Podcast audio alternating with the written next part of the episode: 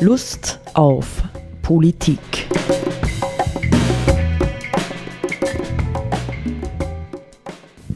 Liebe Hörerinnen und Hörer des Freien Radios Freistadt, Sepp Kiesenhofer und Roland Steidl begrüßen Sie zu einer neuen Sendung Lust auf Politik. Ähm, wir nehmen heute auf am 4. Januar 2021. Es ist also die erste Sendung, die wir äh, in diesem neuen Jahr machen. Sepp, ähm, vielleicht passiert jetzt in diesem Jahr ganz was Neues, ganz was Tolles, ganz was Großartiges. Wir haben das Krisenjahr, Corona-Jahr, haben wir, haben wir es hinter uns. Was würdest du sagen? Sind wir nur mittendrin, würde ich sagen. Achso, also in der Corona-Krise sind wir noch mittendrin, ja, nicht? Ja. ja, eben. Aber das Jahr, das Jahr haben wir hinter uns ja. mal. Naja, also Jahreswechsel sind ja irgendwie fiktive Daten und so, nicht? Genau, aber es ist schon immer auch Anlass, irgendwie Resümee zu machen und in die Zukunft versuchen zu schauen und so natürlich. Das, der Jahreswechsel ist so ein Anlass. Ja. Ja, in der letzten Sendung haben wir uns ja mit unseren Wünschen beschäftigt, nicht? Was wir so uns wünschen würden für die nächste Zeit. Ähm, ja, und jetzt machen wir einen kleinen Ausflug ja, in eine, ich würde mal sagen, fast ein bisschen ähm, soll man sagen, metaphysische oder übergeordnete Sichtweise von Themen und Problemen, mit denen wir uns immer wieder beschäftigen. Äh, und zwar habe ich ähm, dies entdeckt, also eine Passage aus einem Gespräch zwischen zwei, zumindest ja in christlichen Kreisen, würde ich sagen, sehr äh, bekannten Leuten. Anselm Grün gilt ja als der bekannteste spirituelle Autor deutscher Zunge und ähm, nicht weniger bekannt, sogar international ganz sicher nicht weniger bekannt, äh, ist David Steindl-Rast. Beide sind Benediktiner. Beide sind erfahrene Leute, seelsorglich erfahren, theologisch erfahren und die haben vor einigen Jahren haben sie ein Gespräch geführt, das der Johannes Kaup moderiert hat und das ist ähm, im Vier-Türme-Verlag Münster-Schwarzach äh, sehr schön erschienen unter dem Titel Das glauben wir, Spiritualität für unsere Zeit. Brauchen wir Spiritualität eigentlich? Unbedingt. Unbedingt. Es gibt ja immer Spiritualität. Also irgendein Geist oder irgendein Gespenst ist immer. Der Stimme treibt sich herum und so unter uns Menschen. So. Das wäre ein interessantes Thema ja, mal, ja. die Unterscheidung zwischen Geist und Gespenst. Ja, genau. ja also man sagt ja so, so salopp manchmal, es zeigt sich, wes Geistes Kind jemand ah, ja, ist. So, genau. Ne? Das mm, muss ja nicht mm. immer was Schönes sein, es kann einfach ein dunkler Geist sein, der herrscht oder der sich herumtreibt und so. Nicht? Ja, und, und, und in Unternehmen reden, reden wir jetzt ganz, ganz stark vom Spirit, nicht? Also welcher mhm. Spirit mhm. herrscht in Unternehmen? Ja, das ist, äh, also wie kann man diesen Spirit vielleicht auch prägen, nicht? Und wir haben hier zwei Autoren, äh, von denen man, glaube ich, wirklich sagen muss, dass sie sich auch mit den Leiden der Zeit auseinandersetzen und äh, die zwei Zitate, die wir jetzt zum Gegenstand unseres Gesprächs machen, kommen aus einem Kapitel, äh, das sich interessanterweise auch nennt vom Leiden und der Versöhnung oder das Kreuz und die Strukturen der Sünde. Nicht? Also es geht, ähm, vielleicht kann man sagen, es geht mm, um die Rolle des Leidens ja, in unserer Welt und natürlich auch um die Frage, wie kann man unnötiges Leiden bei vielen, vielen Menschen und Völkern, wie kann man das überwinden? Ne? Ähm, David Steindl-Rast, ich zitiere das jetzt mal, weil uns die Stelle ja ganz gut gefallen hat. Äh, David Steindl-Rast sagt innerhalb dieses Gesprächs, wenn wir aufgefordert werden, als Christen das Kreuz auf uns zu nehmen, dann heißt das, wir sind dazu aufgefordert, bestehende ungerechte Gesellschaftsordnungen umzustoßen, aber nicht durch Gewalt. Wir brauchen eine Revolution, die so revolutionär ist, dass sie sogar den Begriff der Revolution revolutioniert. Sonst werden nur die, die vorher unten waren, oben sitzen und das Gleiche tun wie die vor ihnen. Doch die ganze ungerechte Machtpyramide muss abgebaut und ersetzt werden durch eine Vernetzung kleiner Netzwerke, kleiner Gemeinschaften. Die Verantwortlichen der ersten solcher Gemeinschaften in Jerusalem sagen ganz einfach zu den Behörden, man muss Gott mehr gehorchen als den Menschen in der Apostelgeschichte. Das Reich Gottes beginnt mit überschaubaren kleinen Gemeinschaften, die furchtlos handeln, weil sie sich befreit haben von einer unrecht produzierenden Machtlogik.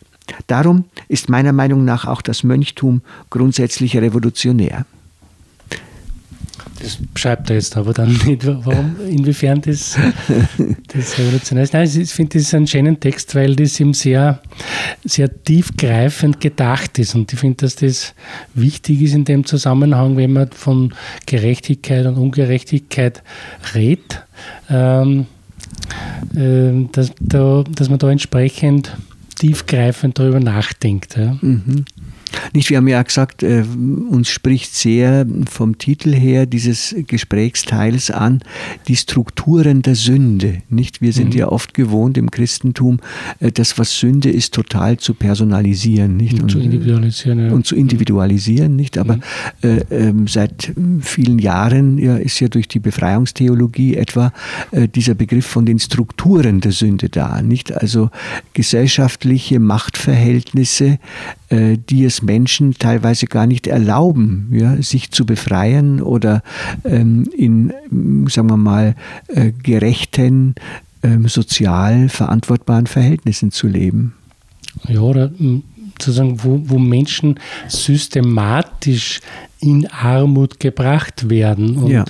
und äh, entsprechend Gewaltstrukturen äh, und so weiter oder Gewaltsituationen ausgesetzt sind. Das, also ähm, ich finde, dass das ganz ein wichtiger, wichtiger Punkt ist, weil ja natürlich jetzt da sozusagen die neoliberale Ideologie also individualistisch äh, ansetzt. Jetzt zum mhm. Beispiel jetzt Frage Arbeitslosigkeit. Wir wissen, dass äh, das Verhältnis zum Beispiel zwischen den offenen, freien Arbeitsplätzen einerseits und den Menschen, die einen Arbeitsplatz suchen, einfach äh, viel zu, das stimmt einfach nicht. Es suchen viel mehr Menschen eine, einen Arbeitsplatz, als äh, Arbeitsplätze zur Verfügung stehen. Und trotzdem wird von der Gesellschaft, von, von den Herrschenden, sage ich jetzt einmal, suggeriert, jede Person, die keine Arbeit findet jetzt, ist im Prinzip selber schuld. Man muss sich halt ein bisschen mehr anstrengen oder halt das Falsche klären oder wie auch immer. Aber sozusagen die Lösung wird immer suggeriert, äh, liegt in, dem, in der einzelnen Person.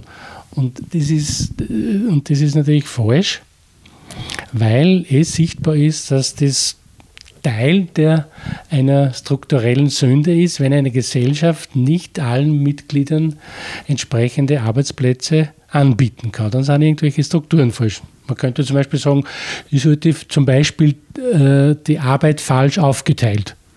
Das kann nicht der Einzelne bewerkstelligen, sondern das ist eine gesellschaftlich-politische Aufgabe, die Arbeit so aufzuteilen, dass für alle, die Arbeit brauchen und Arbeit suchen, auch Arbeitsplätze da sind. Das fällt ja gerade auch jetzt in der Corona-Krise deutlich auf, nicht? Es gibt äh, Berufsgruppen, Menschengruppen, die im Grunde völlig überfordert sind, nicht? Nehmen wir ja. Beispiel Pflege, nicht? Oder andere, vielleicht auch oder, die Menschen im Handel. Ja, nicht? Lehrkräfte zum Beispiel ganz viele, die, die sehr klagen, weil sie einfach sehr viel zum tun haben. Ja, ja genau. Nicht? Und auf der anderen Seite halt es ähm, Berufsgruppen gibt, die zurzeit gar nicht gebraucht äh, zu werden scheinen, ja, also zum Beispiel in der Gastronomie, nicht die, die ähm, nicht nur den Entgang ihrer Trinkgelder zu äh, verschmerzen haben, sondern einfach überhaupt nicht wissen, ja, wann bekomme ich irgendwo wieder eine Möglichkeit zu arbeiten. Mhm. Hinzu kommt nicht, das, das ist für mich auch wichtig unter dem Thema Strukturen der Sünde, nicht, dass es ja eine äh, klammheimliche oder immer offensichtlichere Tendenz innerhalb der Wirtschaft ist und in den Unternehmen. Äh, und dazu trägt vielleicht auch Corona jetzt wieder stärker bei, Arbeitsplätze tatsächlich wegzurationalisieren, nicht? Und durch Digitalisierung zu ersetzen. Nicht? Diese Tendenz haben wir ja schon lange. Äh, und so und an der Stelle finde ich, ähm, ähm, agiert unsere Gesellschaft offiziell ziemlich verlogen. Ja. Ja, und es wird auch sehr vieles verschwiegen bei der Gelegenheit. Und jetzt haben wir zum nur ein anderes Beispiel, das, äh, die Geschichte, die jetzt ja natürlich auch bezüglich äh, Corona sehr äh, oft genannt wird, das ist das Thema Homeoffice. Nicht? Und das ist genau. natürlich mhm. jetzt ein, äh, hat ganz viele verschiedene Aspekte. Aber äh, bis also einerseits halt, dass, dass, es die Möglichkeit gibt, auf diesem Weg halt bestimmte Funktionen betrieblicher Art aufrechtzuerhalten, ohne da ein gröberes Infektionsrisiko einzugehen, ist zum Beispiel so eine Möglichkeit oder ja, oder halt verschiedene Dinge besser zu, verein, zu vereinen oder zu vereinbaren. Und auf der anderen Seite ist natürlich diese auch eine Möglichkeit, wie, wie äh, Arbeitgeber Unternehmen, Betriebe äh, versuchen können, bestimmte Kosten, die sie bisher hatten, äh, äh an, die, an die Arbeitnehmer auszulagern. Ja? Da muss mhm. man sehr aufpassen, wenn, die, wenn zum Beispiel durch diesen Prozess dann herauskommt, dass äh, Arbeitnehmer in Zukunft sowieso rund um die Uhr verfügbar und erreichbar sind und noch dazu die Kosten für Büroinfrastruktur und so weiter äh, selber bezahlen, genau. dann haben unterm Strich sozusagen mhm. die Unternehmen entsprechend profitiert und Kosten eingespart. Mhm. Ja, und die Menschen dürfen gerade noch dankbar sein, dass sie unter erschwerten Bedingungen noch immer arbeiten dürfen, nicht? Ja, ja. Genau. Und ähm, aber vielleicht sollten wir unseren Blick, ne, wir reden hier von Strukturen der Sünde. Äh, das ist ja im Grunde genommen auch ein Anliegen, ähm, nachdem wir ihn gelegentlich ja immer wieder zitieren, von Papst Franziskus, zu zeigen, dass es ja nicht nur darum geht, auf unsere Gesellschaften, auf unsere reichen Gesellschaften zu schauen, nicht in denen tatsächlich ja reich und arm auch immer stärker auseinanderdriftet, aber das Ganze doch auch äh, immer wieder global zu sehen, nicht und zu sehen, dass im Grunde genommen ja ganze, jetzt auch wiederum durch die Corona-Krise ganz sicher verstärkt, ganze Weltregionen abgehängt werden. Nicht mhm. von einem, sagen wir mal, nachvollziehbaren, gerechten Anspruch, äh, ein vernünftiges, gutes Leben führen zu können, nicht ohne dass es jetzt gleich ein Luxusleben zu sein braucht. Mhm. Ja, und viele Strukturen sozusagen haben ja natürlich äh, insofern den Aspekt, dass sie Strukturen der Sünde sind, weil sie eben so durch entsprechende vertragliche Vereinbarungen internationaler Art dazu führen, dass eben systematisch bestimmte Länder bluten, sage ich jetzt einmal, und andere Länder davon profitieren. Ja? Mhm. Das, das ist ja, das halt ähm, was weiß ich, in afrikanischen Staaten es viel mehr Menschen in Armut gibt oder in, in, in, in erschreckender Armut als, als in Europa. Das hat ja was damit zu tun, wie werden Handelsbeziehungen zwischen europäischen Staaten und afrikanischen Staaten gelebt und wie werden sie organisiert. Mm. Und da mm. sehen wir, dass halt da ähm, Ausbeutungsstrukturen nach wie vor herrschen. Ja. Wenn die nicht herrschen würden, nicht, das kann man wahrscheinlich auch schlussfolgern, wäre der Profit für unsere reichen Gesellschaften natürlich nicht so hoch. Genau. Nicht, ja? Das ja. heißt also, auch wir müssten uns eben dann letztendlich ändern, nicht? Wir müssten, wir müssten, das kommt ja dann noch gleich im Text, ja, wir müssten bereit sein zu teilen. Genau, das wäre das Gegenmodell. Ja. Das wäre das Gegenmodell. Ähm, ich möchte nur mal zurückkommen auf eine Formulierung. Man muss ja immer denken, nicht? Ich kenne den äh, David Steindl-Rast ja persönlich. Äh, ich will nicht sagen gut, aber ich habe ihn, schon, hab ihn schon öfter getroffen und ich bin ihm schon öfter begegnet. Äh, er ist 94, nicht? Er geht jetzt in diesem Jahr auf den 95er zu. Aber er spricht eine Sprache, die wirklich bemerkenswert ist, nicht für einen, nicht, ich zitiere nochmal diesen Satz, wir brauchen eine Revolution, die so revolutionär ist, dass sie sogar den Begriff der Revolution revolutioniert. Nicht sonst. Ja, also das ist schon ein, ein äh, großes Vorhaben, das er da formuliert. Ja, wie können, können wir uns das, wie können wir uns das vorstellen, wenn man die Revolution revolutioniert? Und noch dazu, nicht ist es überhaupt, wie soll man sagen, ist es äh, zurzeit en vogue, von Revolution zu sprechen? Oder würden wir nicht lieber in unserer Gesellschaft sagen, na schauen wir doch, dass wir beim Alten bleiben, dass wir das bewahren, dass uns nichts abhanden kommt, dass wir auf der sicheren Seite stehen. Nicht? Also äh, wohin würde denn dann die Revolution wirklich führen? Das fragst du mich jetzt. Frag ich dich. Du weißt es ja. ich kann, wir können nur darüber, darüber reden, äh, was wir uns wünschen würden, was eine derartige Revolution bringen sollte. Mhm.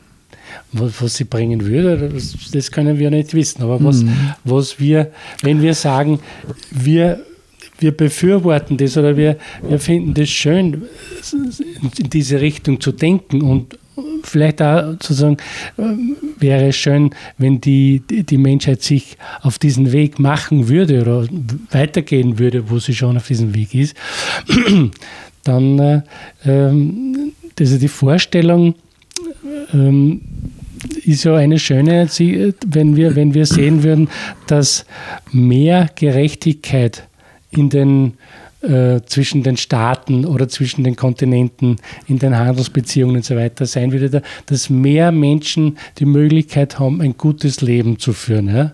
Oder bis hin dazu, dass alle Menschen die Möglichkeit haben, ein gutes Leben zu führen, was jetzt ja nicht der Fall ist. Ja? Weil ja. viele Menschen einfach in, in schrecklichen mhm. Situationen der Armut und des Hungers oder der Gewalt und des Krieges und so weiter leben müssen.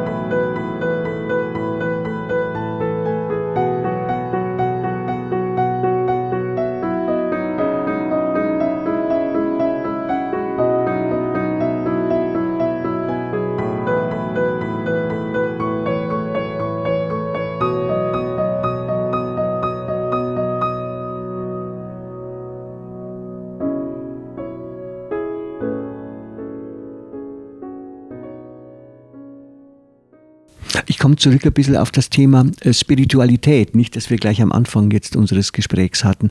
Ähm, und erinnere mich daran, man kann sich ja schon fast äh, daran erinnern, dass hier seit Jahrzehnten äh, davon gesprochen wird, wir brauchen ein neues Bewusstsein. Ja?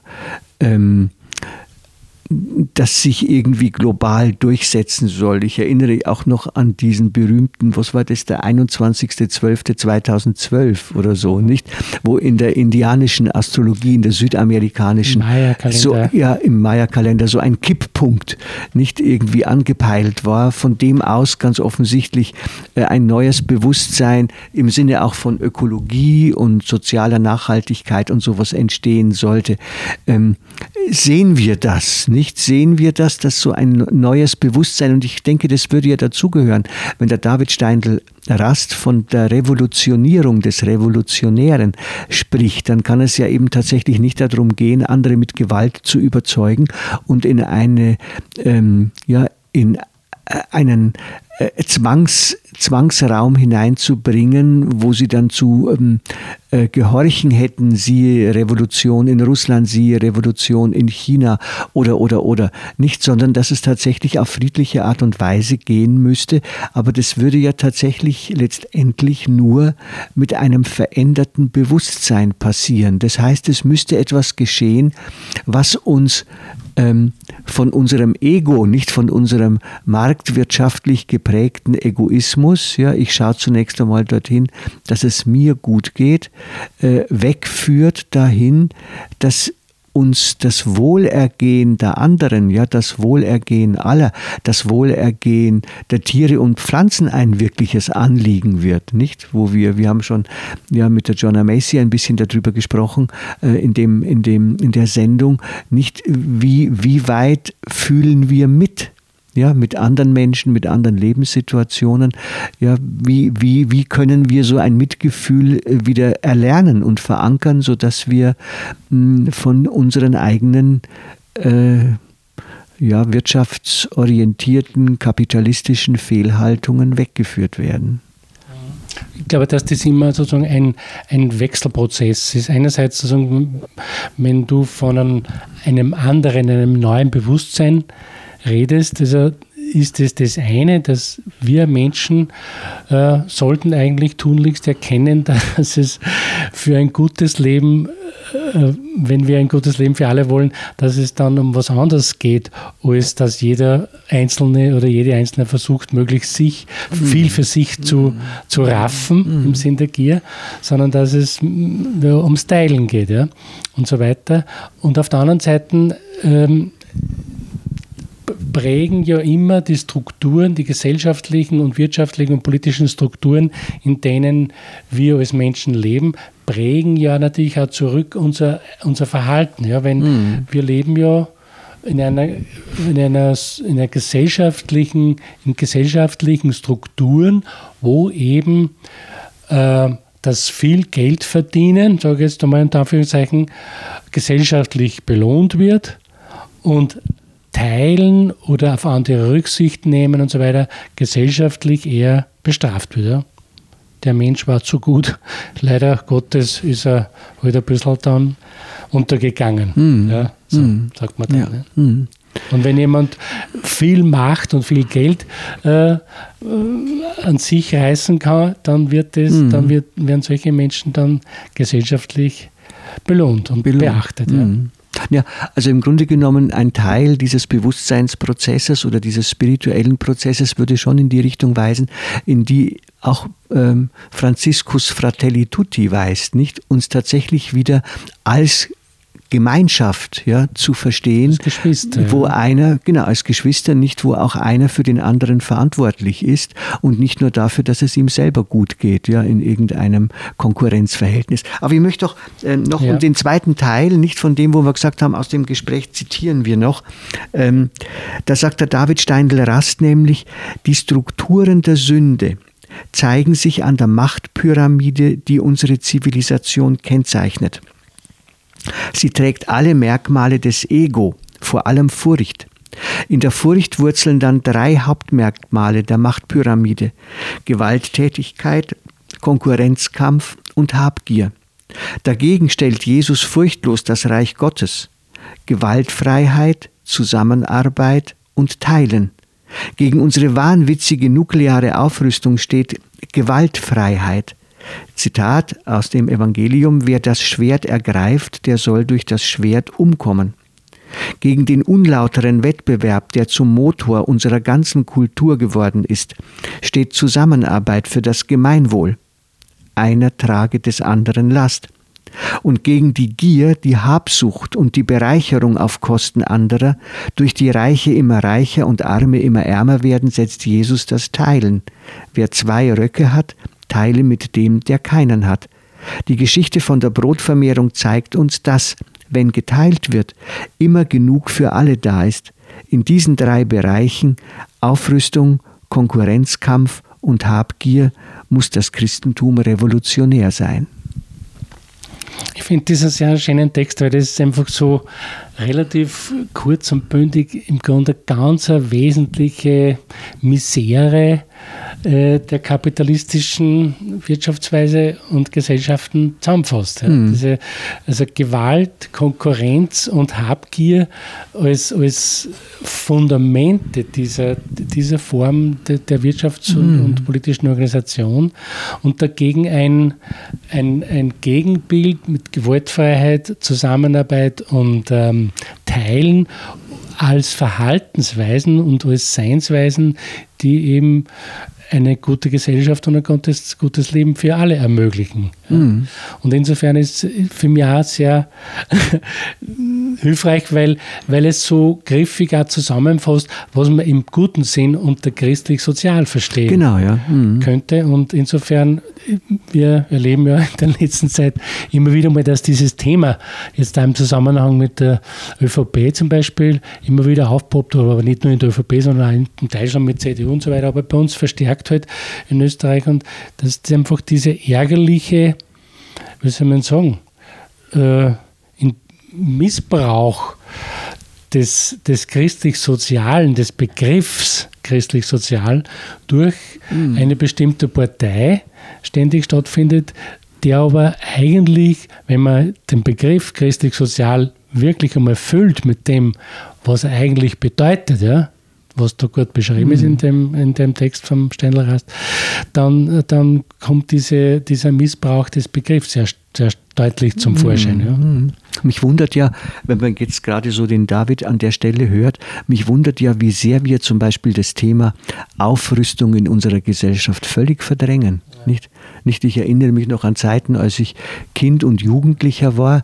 Ja, da war das ein ganz, ganz, ganz zentrales Thema für uns, nicht gegen die Aufrüstung zu kämpfen und so. Und wir haben wahrscheinlich heute, ich weiß nicht, die zigfache Explosionskraft und Zerstörungskraft im, im Waffenbereich. Aber es ist verdrängt. Ne? Und auf der anderen Seite ist es dann wieder für mich äh, schon eine Frage der Bildung, nicht? Und der Ausbildung von Menschen.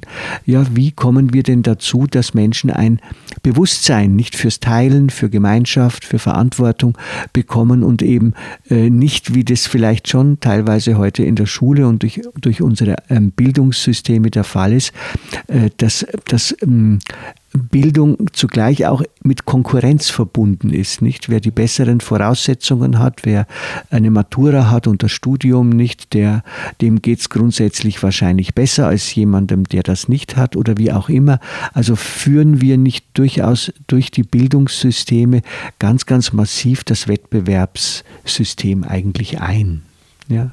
Viele, gibt viele Aspekte, glaube ich, im Bildungssystem, wo eben dieses Konkurrenzdenken oder Konkurrenzverhalten gefördert wird ja? mhm. und, oder eingeübt wird. Und das ist ganz schädlich. Ich denke mal, dass ganz wichtig wäre, auf allen Ebenen der Bildung auch also zu lernen, Kooperation zu lernen, äh, Frieden, also Gewaltfreiheit zu lernen und an, am, am, Entstehen von friedlichen Beziehungen zu arbeiten und da mhm. äh, Demokratie zum Beispiel zu lernen, demokratische Verhaltensweisen, demokratisches ähm, mhm. Zusammenarbeiten und so weiter, demokratisches Engagement. Ja. Das sind ganz wichtige Dinge und Fertigkeiten, die im, im Bildungssystem eigentlich Thema sein müssen. Ich meine, die Gehirnforschung würde uns ja sowieso darin bestärken und würde sagen, äh, gemeinsames Erleben, äh, etwas für andere zu tun oder so, macht viel glücklicher, als zu schauen, dass ich krieg, wo sie will. so ungefähr. Ja, es ist eigentlich seltsam, dass da, trotz dieser, dieses Wissens und dieser Erfahrung und trotz dieser Forschungsergebnisse trotzdem irgendwie ähm, die Menschheit glaubt, glücklicher zu werden, wenn sie auf dem Gier- und Konkurrenztrip fährt. Ja. ja. Na, ich will noch einen Satz sagen. Äh, das ist schon wichtig, nicht ähm, christliche Identität, so wie der David sie zum Beispiel versteht, heißt eben nicht ein freundlicher, angepasster Zeitgenosse zu sein, sondern durchaus jemand zu sein, der die Dinge grundsätzlich in Frage stellen kann und bemüht ist, Alternativen zu realisieren. Ja, in sich, in seinem eigenen Leben, aber letztendlich auch mit anderen gemeinsam. Ja, und sehr tiefgreifend. Ne? Wenn man genau. sagt, die mhm. Revolution ist notwendig, die sogar den Begriff der Revolution revolutioniert. Ja. Das ist schon sehr, sehr tiefgreifend gedacht und ja, das schreckt vielleicht viele Menschen, der Begriff Revolution, aber wenn man, wenn man das Ziel darin besteht, mehr Frieden, mehr Gerechtigkeit, mehr Demokratie, mehr gutes Leben für alle zu ermöglichen, dann braucht man sich ja vor diesem Begriff nicht fürchten und erschrecken. Ja, ja mehr Schutz der Natur. Mehr Schutz der Natur. Also, ja. Schön. Ja. Also das ist nochmal ein weiterer Beitrag zu dem, was wir uns wünschen fürs neue Genau. Auf Wiederhören. Auf Wiederhören.